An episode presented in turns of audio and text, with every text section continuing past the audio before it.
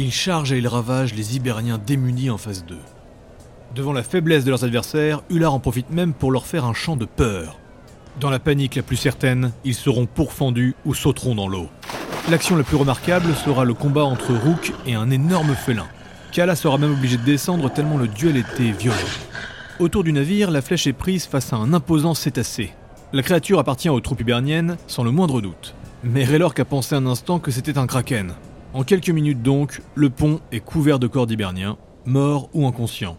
Shinsu commence à achever les blessés, pendant que Raylork et Ular jettent les corps par-dessus bord. Alors que le pont est complètement silencieux, ils peuvent entendre des sons qui glacent le sang.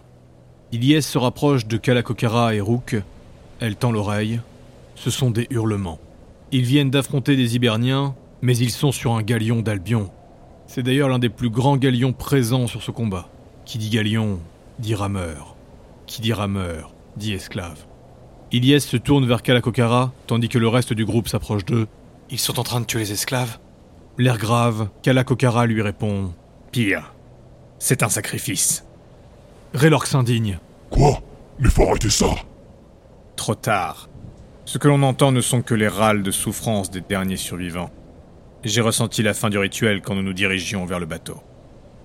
Ular, un peu inquiet et sur la défensive, s'approche. Ce qui veut dire qu'en dessous de nous, il y a des démons? Non, des Hiberniens, mais liés aux abysses. Sûrement des chars. Et je pense qu'il faut se préparer à les accueillir. Ilyes lève la tête à la recherche de Ross. Le Valkyne est déjà en position au-dessus de la sortie principale et guette la possible arrivée des Hiberniens. Ular commence à fredonner un air. Les cœurs palpitants du groupe se mettent au diapason et tous ressentent la douce sérénité et les quelques plaies sur leur corps se referment. Kalakokara fait un signe d'approbation vers Ular, puis Rook l'emmène pour faire front devant la porte. Shinsu est à l'écart, il ne dit rien. Il ressent les frémissements de son arme maudite. Il achève à nouveau un autre blessé d'Hibernia. Son arme a soif. Il disparaît à la vue de tous dans les ombres. Guidé par la dévoreuse et sa propre expérience, Shinsu sait où se mettre pour ne pas être vu. Tina, ça va? Elle voulait rester sur le pont, mais Taeng Tensei, la sœur de Shinsu, regrette. Elle sait pourtant que Tina réagit mal trop longtemps au soleil. Le bleu de sa peau est encore plus pâle que d'habitude, et cela fait ressortir le noir de ses yeux. Je. Je ressens quelque chose. Bien qu'elle soit aveugle, Tina indique la direction de la bataille. Le Léviathan a changé de cap, il fonce désormais droit sur elle. La femme de Ross et sa fille les ont rejoints, elle pose une main bienveillante sur Tina, pendant que la petite Rita joue sur les bois du cerf Kim. Ne t'en fais pas. Ils ont l'avantage et la surprise. Midgar n'a rien à craindre dans cet affrontement. Dans un souci de sécurité, les capitaines ont attendu que les bateaux de Midgar rentrent dans la mêlée et que le combat touche à sa fin. Et c'est avec ces 635 canons que la dernière arme de Midgar rentre dans la bataille pour littéralement annihiler les derniers. Aujourd'hui, pour la première fois, le Léviathan va se montrer devant les deux nations ennemies. Une occasion parfaite avant son départ vers l'Atlantide, mais il reviendra sur les côtes d'Albion. Une fumée noire se répand au niveau du pont. Elle est lourde et glisse lentement sur le sol. Ilyes est face à la porte, Céleste brandit devant elle. À sa gauche, Ular continue de fredonner. Son chant magique est maintenant en train d'accélérer leurs pulsations. L'adrénaline monte et la musique amplifie la vaillance des combattants.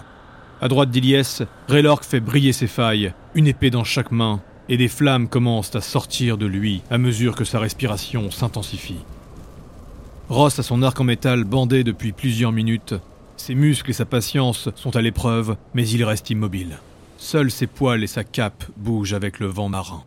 Une présence se fait ressentir, ainsi qu'une odeur puante et morbide. Ular la dissipe d'un souffle subtil. La fumée continue de s'étendre sur le pont. Elle contourne les pieds armurés d'Iliès et la lumière divine qui scintille de son épée. Deux yeux rouges apparaissent. Ils sont à peine discernables, mais Ross tire une flèche chargée de foudre. Elle se plante à l'intérieur. Les yeux étaient une illusion, et on peut voir que le passage est encore vide, maintenant que les crépitements éclairent le couloir. Sous nos pieds Ular se jette au sol, les deux boucliers en avant. Il inspire pour hurler, mais trop tard. Et c'est un cri strident qui rugit depuis la cale du bateau. Le cri est accompagné d'une poussée magique dévastatrice, et elle va littéralement soulever dans les airs Raylork, Ilyes et Ular. Ils vont prendre la violence de l'onde de pleine face, mais grâce au contre du lard, ils ne finiront pas sourds. une Banshee vient de relâcher une attaque dévastatrice. Et alors qu'il retombe au sol, elle s'élève, sortant des entrailles du bateau. Elle flotte dans les airs, portée par sa magie. C'est en effet une char, une mutante maudite par les abysses. C'était une elfe auparavant. Maintenant, elle ressemble plus à un démon, avec ses cheveux qui flottent dans les airs, ses yeux rouges et sa peau noire. Elle toise le groupe du regard. Ross tire à nouveau, mais une barrière de son dévie le projectile. Elle pointe un doigt vers lui, et un éclair violacé jaillit de son index. Ross tend le bras pour dévier la foudre. Marqué par Thor, il est immunisé face à toute électricité. Cependant, il va sentir une brûlure, une autre magie se déposer sur son bras. Raylork croise ses lames pour envoyer une boule de feu incandescente sur elle. Mais avant qu'il ne termine son incantation, un rayon monstrueusement large et puissant s'écrase sur lui et Ular. Au dernier moment, le Scald met ses deux boucliers devant eux pour réduire l'impact de la magie, mais le rayon violacé et l'énergie abyssale rongent leur chair. Immédiatement, Kalakokara envoie un trait de soin sur le pauvre duo. Ular tombe à genoux et Raylork rentre dans une rage terrible. L'incroyable rayon est venu du dessous. Un Eldritch, un mage du vide et de la destruction de Hibernia. C'est aussi un char, encore plus marqué par les démons. Chauve, le visage difforme et les yeux blafards. Torse nu et scarifié, il baigne encore dans le sang. Et Raylork, bien qu'enragé et soutenu par le chant du lard, va avoir un instant d'écœurement. En dessous, c'est un véritable charnier. Une cinquantaine de corps, éventrés, démembrés. Des cercles magiques ont été tracés avec leur sang et leurs organes. Ah Il faut tuer ces monstres Raylork saute dans le trou, à la rencontre de l'Eldritch qui tire un nouveau rayon abyssal. L'épée en avant, chargée d'un sort de feu, il contre une partie de l'attaque et prend le reste de pleine face. Mais il continue sa charge. Ilyes s'apprête à sauter sur la Banshee qui flotte toujours dans les airs. Mais au moment où elle s'élance, un esprit, un véritable fantôme lui barre la route. Une femme aux traits élancés, mais aux griffes aiguisées, l'attaque. Elle est sortie elle aussi du trou. La surprise est limitée pour Ilyes, car elle sait que certains mages d'Hibernia sont capables de maintenir un esprit à leur côté. Les enchanteurs, des maîtres de l'illusion et de l'âme. D'ailleurs, à Midgar aussi, il y a des mages en lien avec les morts. Que ce soit les Bodgar, mais aussi certains prêtres de Hell, ils ont la capacité de ramener leurs ancêtres à leur côté, le temps d'un combat. La différence, cependant, c'est que l'esprit en face d'elle est incroyablement grand. Le drapé qui habille la femme fantomatique s'étend sur deux mètres autour d'elle, et il réagit au mouvement d'Iliès. La Valkyrie dévie les attaques frénétiques, les coups de griffe, mais aussi les frappes de la longue robe ectoplasmique. Dans tout ce chaos, un autre visage fait son apparition.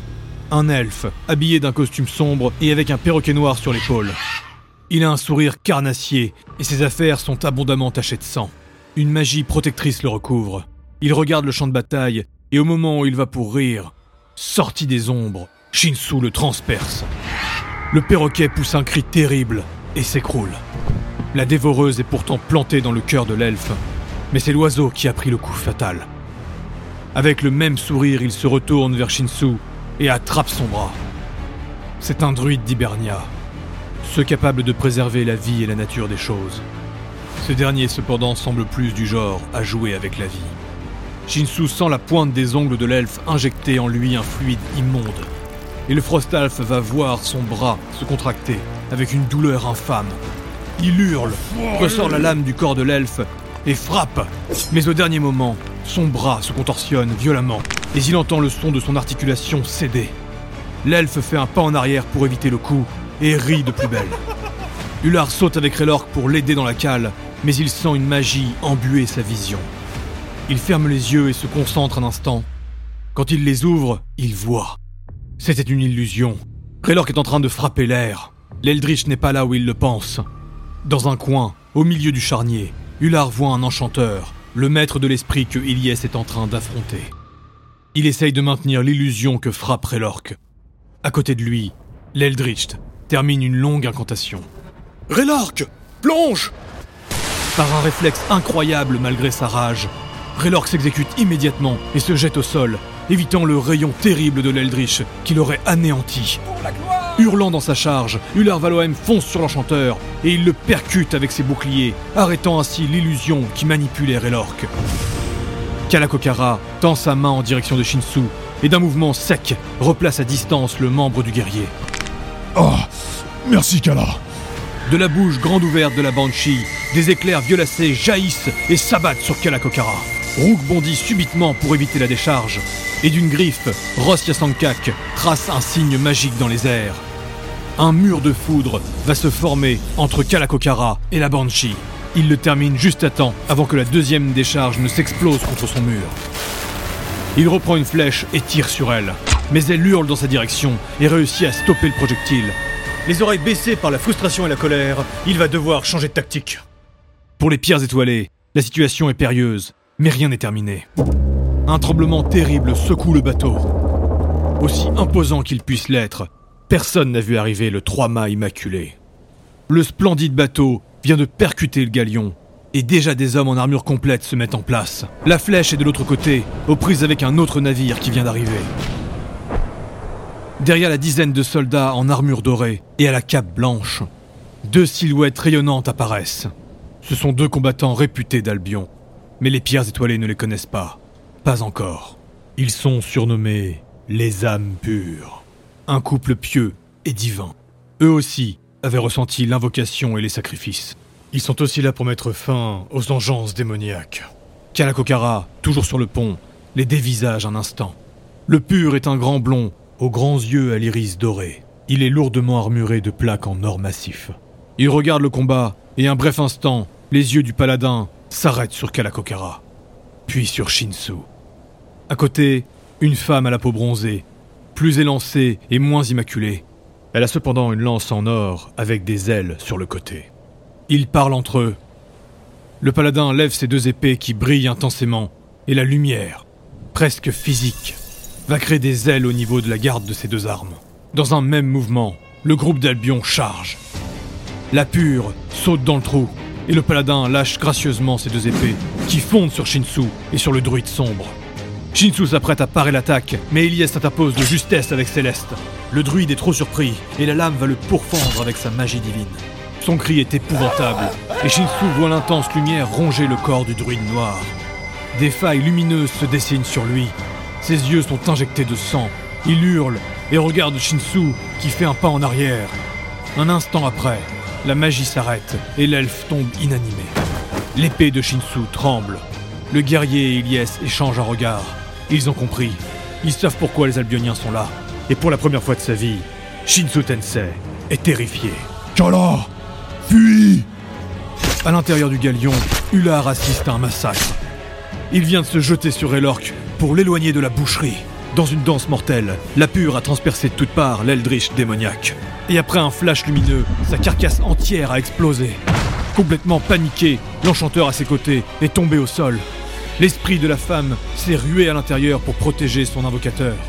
Mais avant qu'elle n'arrive jusqu'à la guerrière divine, la lance ailée a perforé la cage thoracique du char, qui est mort instantanément. La pure n'avait même pas son arme en main. La lance s'est tournée d'elle-même et a pourfendu l'enchanteur. Et alors que l'esprit du fantôme allait la frapper avec ses griffes aiguisées, elle disparaît en fumée.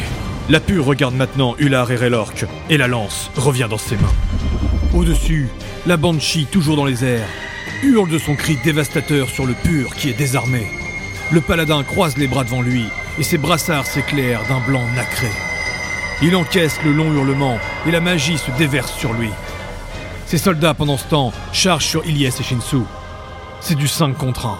Mais Ross au-dessus d'eux déverse la foudre pour les couvrir. Shinsu fonce dans la mêlée. Kala Fuis Vite Rook entend l'ordre et le pauvre animal est perdu. Ross, depuis sa position, les appelle lui aussi. Allez à la flèche Et d'un doigt, il envoie un trait électrique en direction de l'arrière du bateau. Plus loin, la flèche approche pour les récupérer. Rook s'élance et Shinsu remarque que le paladin les suit du regard. Shinsu tranche la tête de l'un des combattants et fonce en direction du pur. La Banshee continue son hurlement ininterrompu et le paladin contient l'attaque tant bien que mal. Il ferme le poing et appelle ses deux épées. Avec leurs ailes de lumière, elles foncent dans sa direction, mais avant d'arriver jusqu'à lui, elles terminent leur course dans le dos de la Banshee. Dans le même instant, arrivée par en dessous, la lance de la pure la transperce aussi, et la Banshee, dans un son étranglé, disparaît dans un flash de lumière. Ce groupe d'Hiberniens était redoutable, chargé à bloc par une incantation sacrificielle. Les pierres étoilées auraient eu la plus grande peine du monde à les affronter, mais les deux pieux les ont ravagés en un instant. Leurs armes et leur magie, plus efficaces que jamais contre ces êtres liés aux abysses. Kalakokara a bien compris cela, et il est presque tétanisé par la peur. Ross s'en est aperçu, et les escorte tant bien que mal depuis les hauteurs. Raylor Keular voit la guerrière charger sa lance de magie et bondir en dehors du trou. Au même instant, cinq soldats en armure dorée sautent sur les deux mythes gardiens, alors qu'on voit une boule de feu qui explose sur l'un d'eux et enchaîne par des coups d'épée. Ular, lui, reste dans le dos du troll pour le protéger des attaques. Shinsu et Ilyes, eux, n'arrivent pas à passer le mur de soldats. Les deux épées revenues dans les mains du pur, ils s'avancent nonchalamment en direction de Shinsu. Ilyes se place stratégiquement entre eux. Mais Shinsu, dans sa rage, saute par-dessus elle et frappe le paladin qui part son attaque avec l'une de ses épées. Il enchaîne sa parade avec une attaque au bas-ventre de Shinsu, mais la lame est interceptée par l'épée d'Ilyes. Rook bondit et il arrive à la queue du navire. La flèche est encore à une cinquantaine de mètres. On ne peut pas vous laisser seul Par pitié, Kala, sautez C'est ce temps d'hésitation qui va permettre à la pure d'envoyer sa lance sur Kalakokara. Ross va se changer en foudre et apparaître au niveau du kobold. Il le prend dans ses bras et l'emporte dans sa chute. Mais la lance va transpercer Rossia Sankak. Son souffle coupé par l'impact, il sent l'intense chaleur irradiée de l'artefact. Et soudain la fraîcheur de l'eau. Il a désarçonné Kalakokara de Rook. Il entend les couinements du pauvre loup. Il ouvre doucement les yeux. Voit la traînée rouge du sang qui remonte. Il est paralysé par la douleur, mais il l'est d'autant plus par la peur. Kalakokara est éventré. La lance a transpercé le corps de Ross, et le Valkyne, horrifié, va voir le ventre du petit kobold s'ouvrir. S'ouvrir pour laisser place aux ténèbres à l'intérieur de lui. Une créature effroyable est en train de sortir, faite d'ombre et des organes de Kalakokara. Je suis